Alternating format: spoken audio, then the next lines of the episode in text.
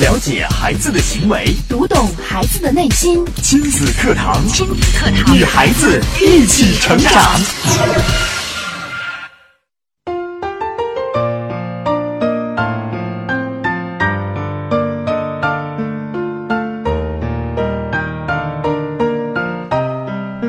听亲子课堂，做智慧父母，欢迎大家准时来关注正正在为您直播的亲子课堂节目，我是主持人潇潇。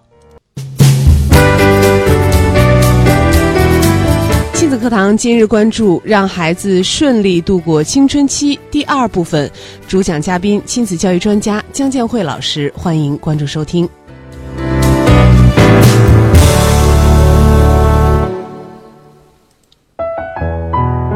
好的，节目一开始，我们请出今天的主讲嘉宾姜建慧老师。姜老师你好，小小好，听众朋友大家好。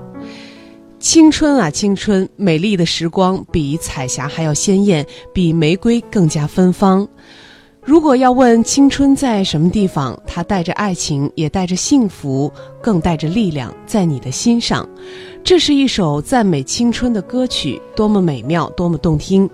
但是说到青春期，似乎就不是这么回事儿了。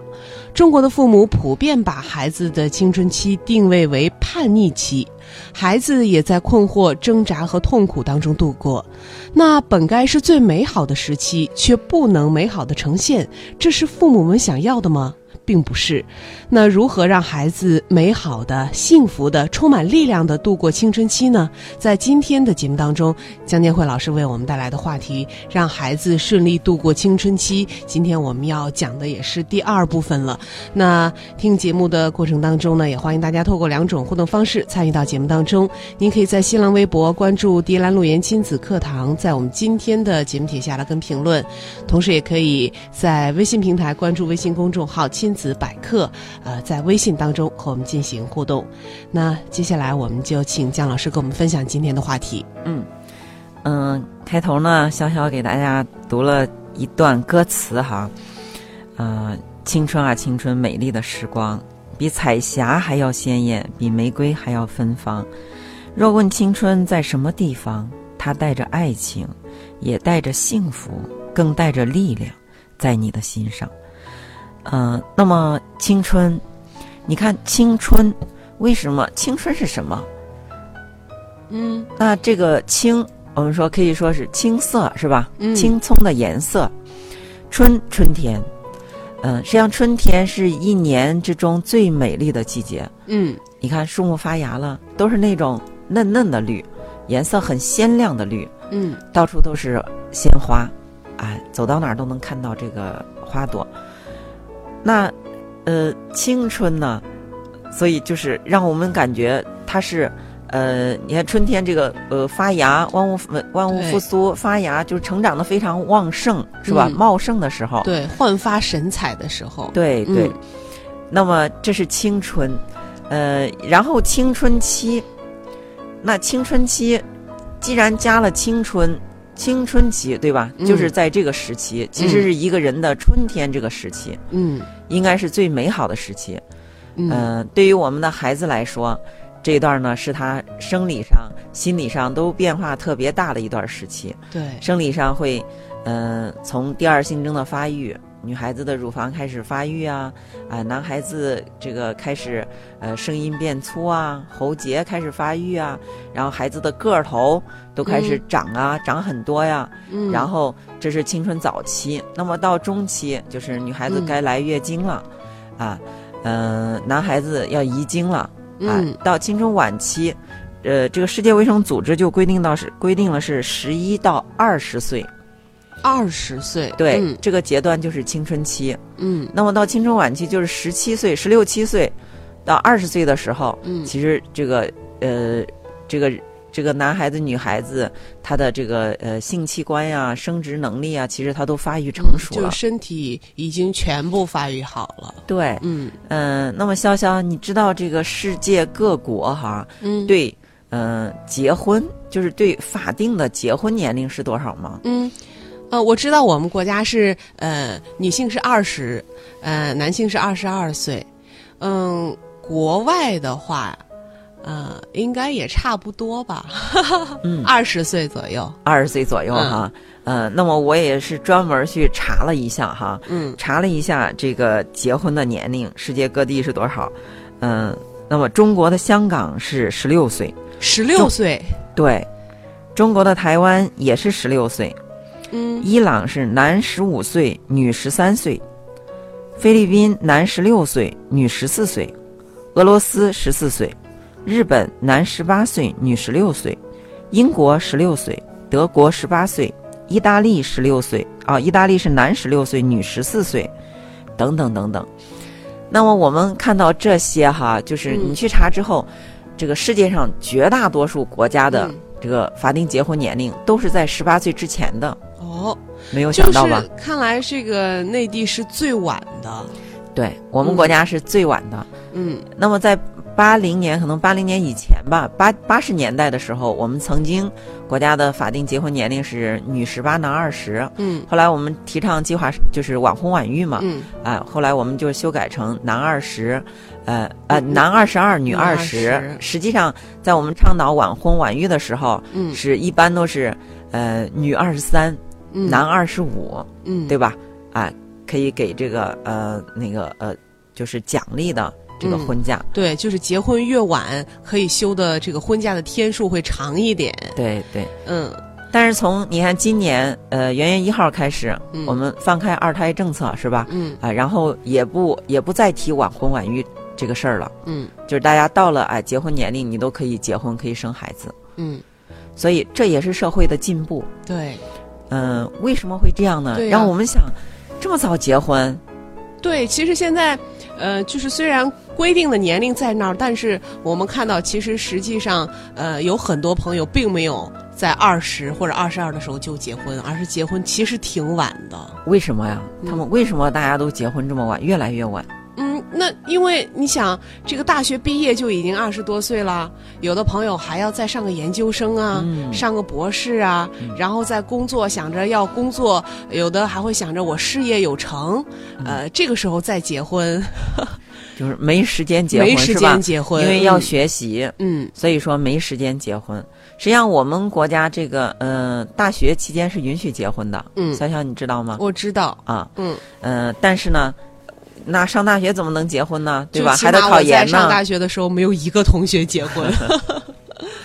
所以，哎，我们看哈，呃，实际上为什么法定年龄定到是这个嗯啊，就是十六岁啊、十八岁啊？因为这个时候，哎，我们的身体已经发育成熟了。嗯那么身体发育成熟了之后，我们结婚是干嘛呢？嗯结婚结婚是哎起什么作用呢？结婚对我们人生来中来说，就是是一件非常重要的事情。重要的事情。对嗯嗯，那么一个可能你一个是学习之后的事业是吧？事业有成，一个就是婚姻家庭、带给我们幸福。嗯所以说，你看到这个时候允许就该结婚了，就说明我们该去寻求爱了，嗯，该去寻爱，该去发展自己的情感了，嗯该去建立亲密关系了。嗯然后你该在这个社会上，你该担负你的责任呢，你要立足于这个社会了。对，就是呃，在结婚的时候呢，哎、家人都会说，啊，从今天开始你长大了。呃，都会有这样一句话，可能就是意思就是说，呃，结了婚，你身上的责任就多了一分，嗯，嗯，那就是独立了嘛，独立了，对吧？嗯。啊，结婚之后你自己的事情要自己打理。嗯。啊，你要啊，你要比如说顾照顾你的家庭啊，你要嗯。工作，你还要照顾家庭，你并且还有伴侣。嗯。当然了，嗯、不光是责任，那么你们伴伴侣之间两个人相依相爱，那种情感上的相互支持，你去嗯。爱他，他去爱你，这种呃这种发自内心的这种爱呀、情感的连结呀，嗯让人其实是更有力量，对更能去适应这个社会。对，是每个人都需要的，对，嗯但是现实的情况是什么呢？因为我呢在心理咨询室工作，实际上我啊、就特别是这一段时间哈，嗯呃呃，几乎是那有一段时间，几乎是每天都能见到，就是痛苦的家长带领痛苦的孩子嗯来做咨询。嗯，那么大部分还都是青春期的孩子。哦，青春期的孩子，呃，来做咨询，因为什么呢？因为他们叛逆、不听话，还是什么？呃，我们刚才说了，你看青春青春期应该是如此的美好，对，那为什么对我们父母来说，这个青春期说到青春期，我们就把它联想到叛逆期？父母特别害怕孩子过青春期。啊，对，什么当当更年期遭遇青春期是吧？对哎经常都有这些，就觉得青春期就是一个呃问题时期，就是一个让人很头大，让人哎呃这个很有很多问题。就没办法处理了，嗯束手无策了。那实际上，当今天我们说了青春，说了青春期之后，潇潇，那你还认为这个青春期是青春期的问题吗？呃，听了刚刚的姜老师的解释，我觉得青春期是一个非常美好的，呃，每个人必经的呃这么一个时期。嗯，你觉得它呃就是充满了希望，充满了生机。嗯，但是为什么就是青春期会带给家长这么多困惑？我想这是收音机前的朋友们，呃，都想知道的。嗯，那么我们今天也通过一个故事哈，嗯啊，我们来呃来分析。那么这个这个故事呢是登在嗯二零一六年四月七日的《广州日报》上的，哦，它的名字是《现代版商仲永：一名神童母亲的忏悔录》。嗯，神童母亲的忏悔录。对，嗯那么这是一个有关神童和他母亲的故事。嗯这个神童怎么神呢？嗯、这是呃，就是呃，湖南华容的哈一对母子。那么这个母亲，我们我们就呃呃，这个女士呢，她是呃曾女士，她的孩子在她的孩子一岁半的时候，嗯。她当时去上班嘛，是在一个食品公司吧，她就带着孩子去上班、去单位。啊，去单位之后那天是一年是个冬天，下了大雪，那单位也没什么事儿，当时同事们都在那儿，哎呀，就是很没都没意思哈，没事儿干，也没有客、也没有客户来，哎，嗯没有顾客来，大家就都把注意力放在了这个曾女士她她儿子的这个身上。嗯。嗯，她的儿子当时一岁半，其实走路还走得不怎么稳，就在地上爬。嗯。爬的时候他就写了一个字儿，嗯。后来大家发现了，哎，说这么小的小宝宝会写字儿哈。嗯有一个嗯、这个叔叔就说，嗯、这个呃，宝宝说你你现在都会写字儿，嗯、那你要是写了一个字儿，我就奖励你一个花生米，啊，你要写的多，我就奖励你多。于是就就给了他一个，嗯给了他一个又酥又脆的这个花生米，啊，这个呃。这个宝宝哈，曾女士的儿子就把它吃了。吃了之后，他就知道，哦，我只要写越来越多的字儿，我就能得到越来越多的花生米。嗯。于是他就开始在地上开始写了。嗯。那么写一个给一个，写一个给一个，哎，就是趴在那儿，一会儿就写了有几十个、七八十个字儿。一岁半的孩子对。写了七八十个字儿，对，到最后，呃，当然了，他也获得了这么多七八十个花生米哈，嗯、然后人们就还继续逗他哈，继续让他写，直到他再也写不出来了，想不出来了，他所写的会的都写出来了，嗯。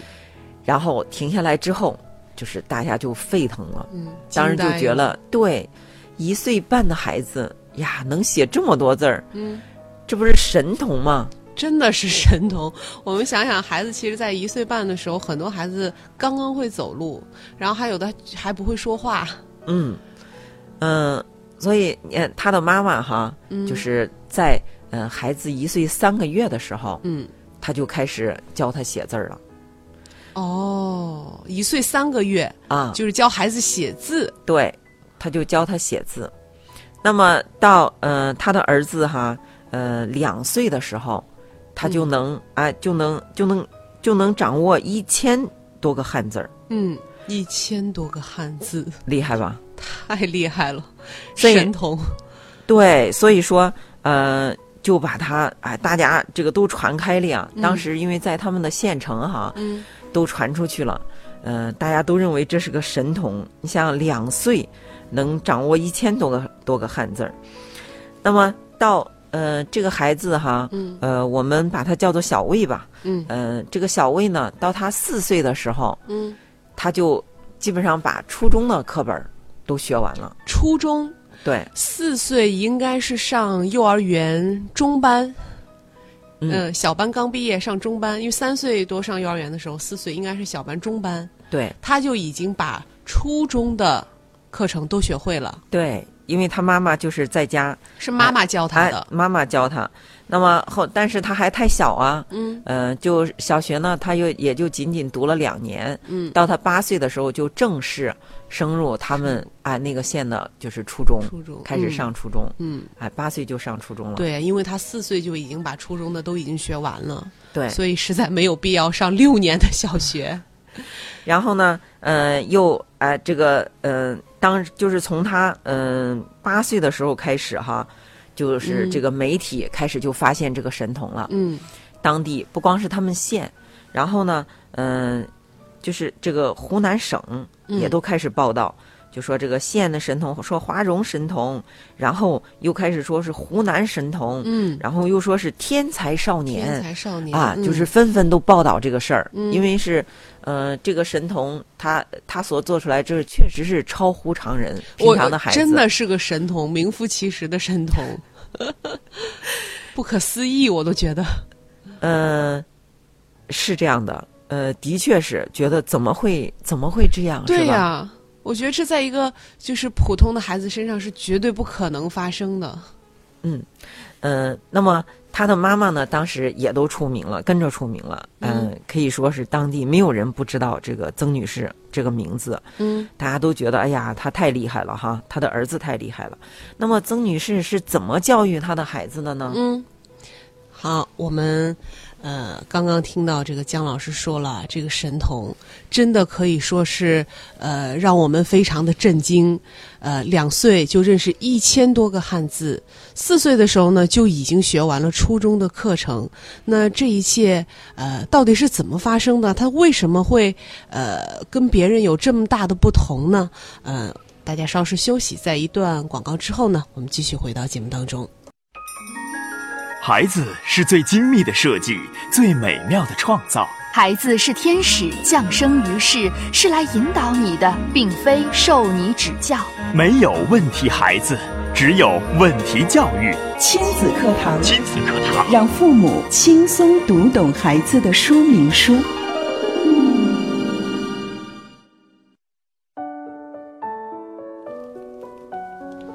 好，欢迎大家在一段广告之后继续回到我们今天的节目当中。今天我们请到了江建慧老师为我们带来让孩子顺利度过青春期的第二部分。那我们也继续请江老师跟我们分享这个神童的故事。嗯我们看看神童的妈妈是怎么教育出来这个神童的哈。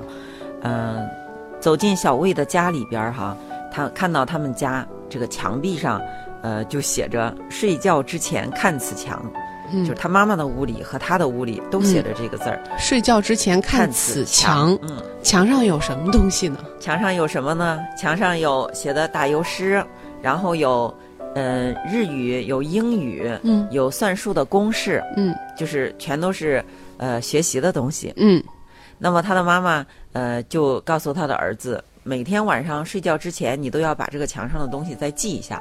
那么平时你特别需要记忆的东西、重点的东西都写在墙上。呃也就是这个墙上的内容其实是会定期换的，对，是学习墙，因为哦他们家都已经是有一面墙写满了，后来就给他刷了，刷了嗯之后再写。嗯，哦，有英语、日语，还有数学的公式。天呐，大家想象一下，如果家里面有一面墙是这样的，这真的是好独特的装修风格。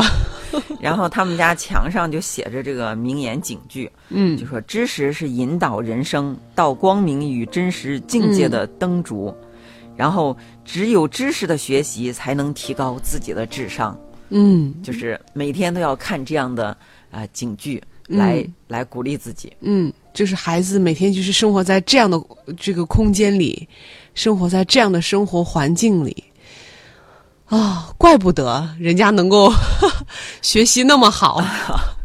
嗯，这个我们就啊、知道啊，原来是这样哈。那么，嗯、这个嗯小小魏呢，也确实是呃挺争气的。他妈妈这样培养他，他也确实取得了很大的成就。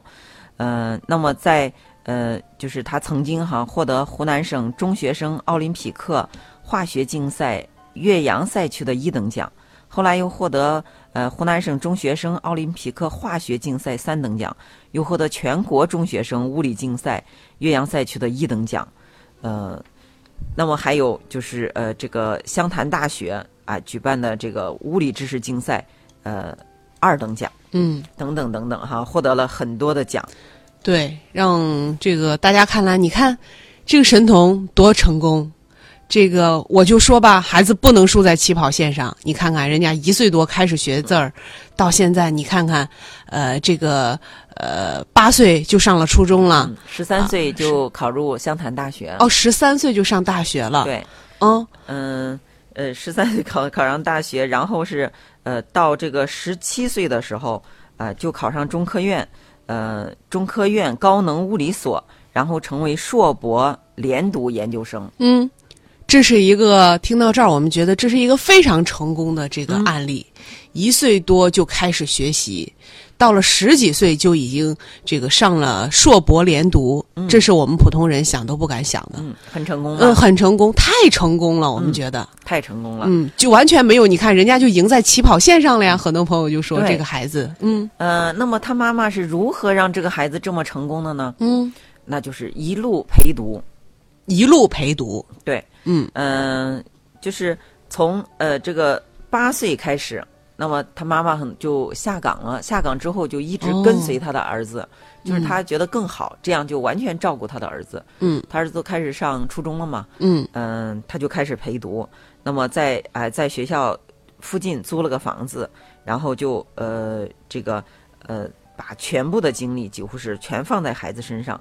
他怎么来？他是怎么照顾孩子的哈？嗯除了学习，家里的任何事情他都不让这个孩子插手。每天早上牙膏给他挤好，嗯。把饭做好，嗯。哎，盛到盛到碗儿里，端到桌子前面，呃，把他的衣服全部都给他洗完，呃，嗯。这个屋里房间都给他整理了，就是他什么都不用干，甚至到就是呃最就是最严重的程度到什么程度？嗯呃，这个小魏上高中的时候哈，嗯他妈妈为了让他不耽误学习，嗯就是吃饭的时候，因为他一边吃饭还要一边看书，嗯，他妈妈就把饭喂到他嘴里。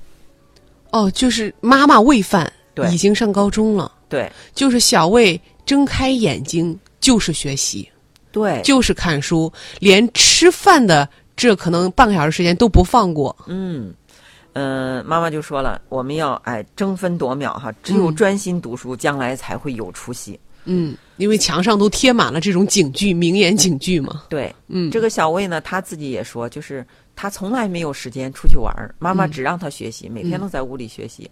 那有时候同学打电话过来，他妈妈就说不在家，嗯然后就不让他出去。后来这个小魏呢，跟他的同学也都越来越疏远了，因为他每天都是学习嘛，在学校也是只学习，嗯，然后就是回家学习，跟同学也不来往。没有时间交朋友。对对对，也没有朋友，也跟同学就是慢慢都疏远了。嗯，没有没有社交，没有朋友，甚至连自己吃饭穿衣的能力都没有。嗯，就是这样培养了一个硕博连读的高材生。对，直到上大学，妈妈还在陪读。嗯妈妈就说，当时因为十三岁上的大学嘛，也嗯确实是小，那么学校也很照顾，呃，就学校还。呃，给让他们无偿使用一个一室一厅的房子，妈妈嗯就是、也是专门照顾这个孩子。嗯，但是到呃硕读到硕博连读的时候，已经十七岁了。十七嗯岁我们知道已经长大，正常孩子十七八考大学都是很正常的，对吧？是啊，我们就已经这个呃，有的朋友考到外地的大学就已经离家很远了。对，嗯呃，这个时候就不需要再陪读了。那么妈妈当时也想，哎呀，我的孩子这么聪明哈，都学习这么好，肯定没问题。对，已经快成年了嘛。嗯那么真正的妈妈不陪读之后哈，这个小魏呃去读硕博连读的时候是怎么就是是怎么样一种情况呢？脱离了母亲的照顾，这个小魏是彻底的失控了。彻底的失控了。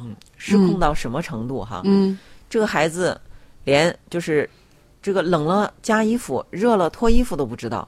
大冬天就穿个单衣服，嗯然后踢了个拖鞋嗯就去班上了。嗯嗯、屋里是乱七八糟，自己的东西什么都不收拾，嗯。什么鞋子呀、臭袜子呀，到处都是，衣服脏了都是呃，就是放一堆，随便扔的，哎随便嗯。扔。因为他没有洗过衣服。对，嗯。然后这个课呢也经常忘了去上，在屋里就是在宿舍里读这个看书，嗯。嗯、后来有一门课的考试都忘去了，就得了零分儿。嗯。后来这个论文答辩的时候，呃，也都忘了，也忘了没有论文答辩，嗯所以说他就失去了继续深造的机会。嗯，呃、后来学校就劝退了，就是劝他退学了，劝他退学了。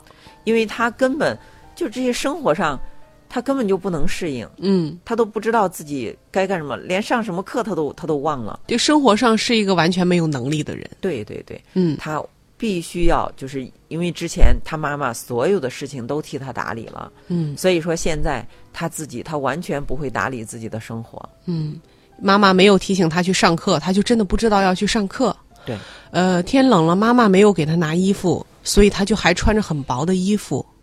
这是一个生活完全失控、完全没有自理能力的孩子，对，呃，或者说是没有自理能力的成人，因为已经十七八了。嗯是这样的。嗯要说十七八都可以结婚了，嗯，但是这个孩子连自己都照顾不好。嗯是这样的。后来退学之后，他的妈妈听说了之后哈，哎呀就生气呀、嗯哎呀恨这个孩子呀。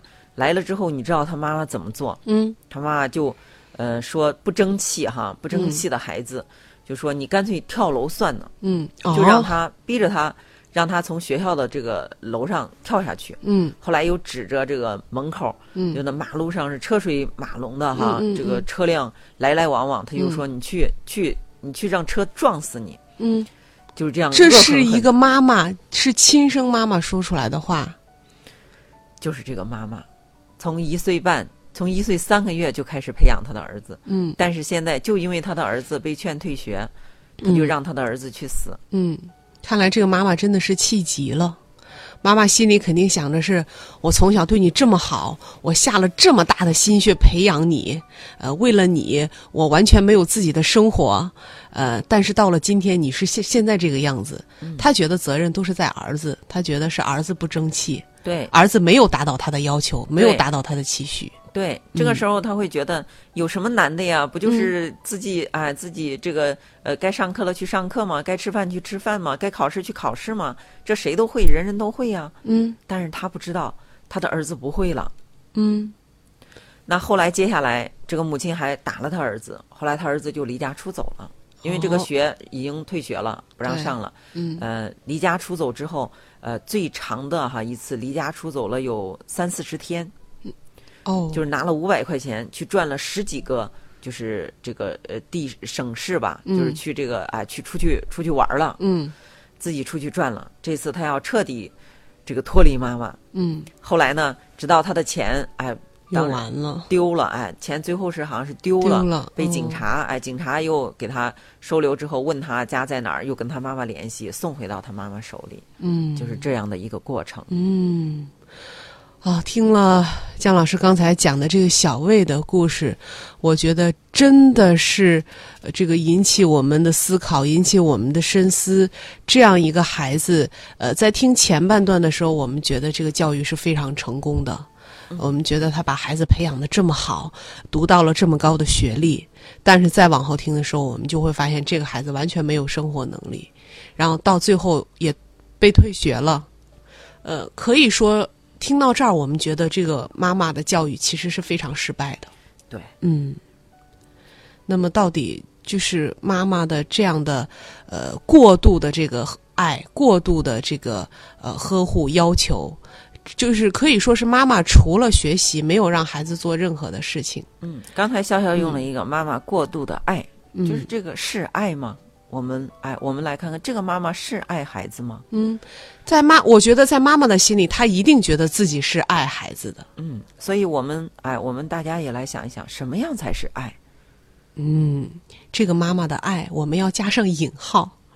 所以听到这儿，可能这个收音机前的朋友，我不知道呃有没有躺枪的，或者说是其实有一些妈妈已经有这样的问题，只是没有呃这个曾女士这么严重。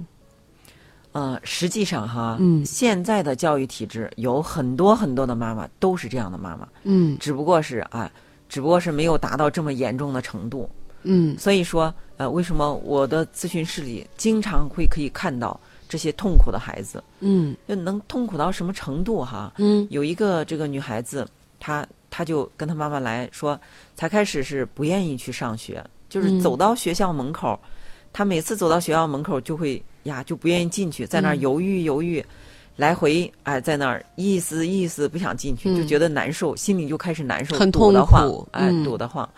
后来纠结呀，因为还得去上学呀，这个时期就是学生啊，你必须嗯要学习呀，没办法呀，就哎就进去，就是呃进到学校，进入到学校之后呢，实际上哎就觉得跟同学也相处不好，觉得同学背后都在议论自己，那么觉得老师也对自己不满意，因为自己嗯。之前考得挺好的，但是现在考得不好了，老师就说为什么你之前能考好，好像嗯。是啊、你现在就考不好了，你肯定是不努力了，你肯定是嗯。不好好学了，你嗯自己的问题。嗯。所以他说，在学校里真的是，就是找不到自己任何的价值，嗯。然后接下来就算了，就去不了，就不能去了，就嗯。不想去，就在家里，在家里学。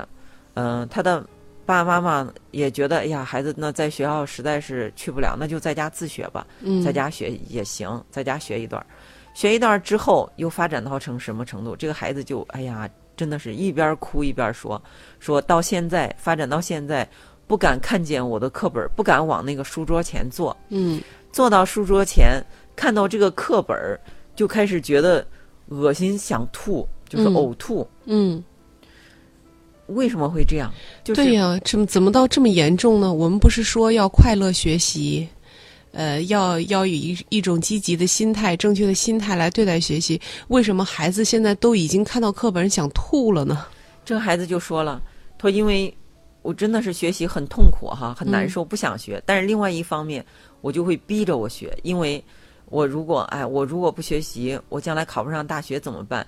我还要爸爸妈妈把我养大，我还要去回报他们，我还要孝敬他们，这些都必须要靠学习。所以说，我就逼着自己坐在书桌前学习，但是逼着自己学习根本学不进去，嗯就出现这种啊、这种身体上的这种难受、恶心呀、啊、吐啊这种这些症状。嗯，其实是对这个学习的一种恐惧了。对，嗯，呃，我想有今天的结果，一定是跟他的父母在平时对他的教育是分不开的。是这样的，所以他的妈妈就说就很奇怪哈，说你看我们现在孩子他上学难受，我们就不不逼他了，我们也不去催促他了哈。嗯。哎，你能学多少就学多少。嗯。哎，现在呢，你说在学校，呃，你待不下去行，在家里学也行，我们都做到这一步了，嗯。就我们就不理解哈，嗯。怎么能学不进去呢？然后妈妈还是给他说，嗯。说你现在都高二了，也就剩一年半的时间了，嗯。哎，你抓住这一年半的时间，可能你未来，你这一生，你考个好大学，找个好工作，你这一生都很轻松。对呀、你再苦也就苦这一年半，啊你忍一忍，坚持一下，嗯，这有多难呢？对对对，呃，妈妈就是这个意思，嗯就觉得再难有多难，也就这一年半。嗯但是他不知道他的孩子已经到极限了。嗯，已经已经要崩溃了。对呀，你嗯想想，一个人看见书就开始恶心想吐，嗯对吧？那是多难受、多痛苦的一件事儿。嗯，但是妈妈的心里面一心想着还是，那你不想去学校，你在家里只要学就行，嗯还是你必须得学习。这个孩子呢，其实我就说你现在这种状态，因为啥？你学根本学不进去，对呀、你学了更难受，决呢？对吧？呃，那解决必须是不学，停止学习。嗯，停止学习，对但是说到停止学习，这个孩子就说停不下来，停不下来。嗯，妈妈肯定也不同意、啊，因为是现在他不光是妈妈了，实际上我们的父母从小，比如说从小学一年级，甚至从幼儿园都开始让孩子学习，就跟这个曾女士一样了哈，嗯学写字儿。到小学就开始，哎，这个学习有多么重要，你要哎在班上这次考试成绩怎么样啊？嗯考试成绩不好一定要努力呀、嗯哎，成绩不好将来上上不了重点儿怎么办呀？嗯哎，上不了重点儿，将来考不上好大学怎么办呀？呃，到上初中了，哎呀，你看看这个大家都在学，哎，这个呃住校吧，哎，不能玩了，周六周日报班儿，哎，我们都学这个参加中考是吧？要你这个中考考好了才能考个重点儿高中啊，嗯。哎，到高中了，可不敢玩啊，得好好学，这马上都该考大学了，考完大考个好大学，你就你就这一辈子一劳永逸了。嗯。所以说，你看孩子，他一直都是在这种状态中，父母给他输入的一直都是，只有学习才有前途，只有学习，啊，你你你唯一你什么都可以不干，但是你必须得学习，学习是最大的价值，学习就是你唯一的价值。这个孩子慢慢他就植入到自己的身体里、脑海里了。嗯所以说，为啥很多时候到，特别是到高中的时候，父母就说：“哎呀，我现在我不我我不要求孩子了，我已经认识到我以前做错了，但是没办法了，嗯因为孩子会要求他自己，你之前都已经你在一天一天一天一天的给他植入进去，所以成为他自己对自己的要求了。嗯所以这个孩子他就会强迫自己，学不进去也得学，必须得学，必须得做到这儿。嗯所以让他不学都很困难。嗯，但是真正的学又带给了他痛苦，他的意识已经被固化，这个程序植入到他的脑子里面，一个错误的程序之后，他也停不下来了。对，嗯，所以这样真的是这个很恐怖的。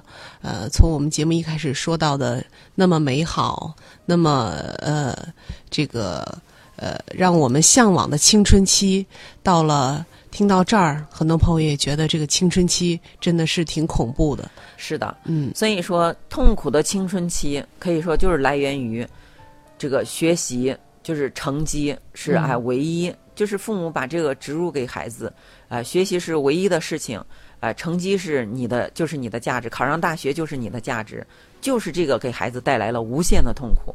那么实际上，我们青春期，呃。当然，这个这个时候也是一个很美好的年龄，我们应该去学习，是吧？嗯学习知识。嗯，但是还有一项很非常重要的任务，其实嗯就是发展我们的情感，哦去懂得爱，嗯对吧？嗯但是我们现实情况呢？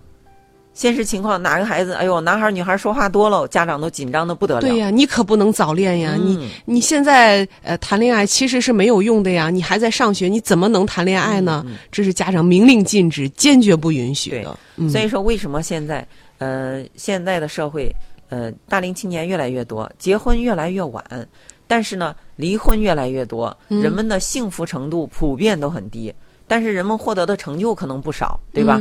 嗯哎，现在我们这个社会也是高度发展，呃，快速的发展，人们的成就也是越来越大。但是为什么人们的这个呃幸福感越来越低了呢？嗯就是跟这个有关系。我们我们把我们只追求学习，只追求能力，只追求成就，我们把爱、把情感给抛弃了，给放一边了。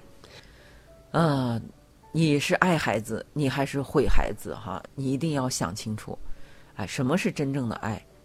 真正的爱是让你的孩子能哎，不光有成就未来，还能独立，还能哎有一份情感，呃，还能生活家庭幸福，嗯，这才是真正的爱。好的，时间关系呢，今天节目就是这样了。我们非常感谢姜老师的讲解，也感谢大家的收听和参与。明天同一时间，亲子课堂和您不见不散。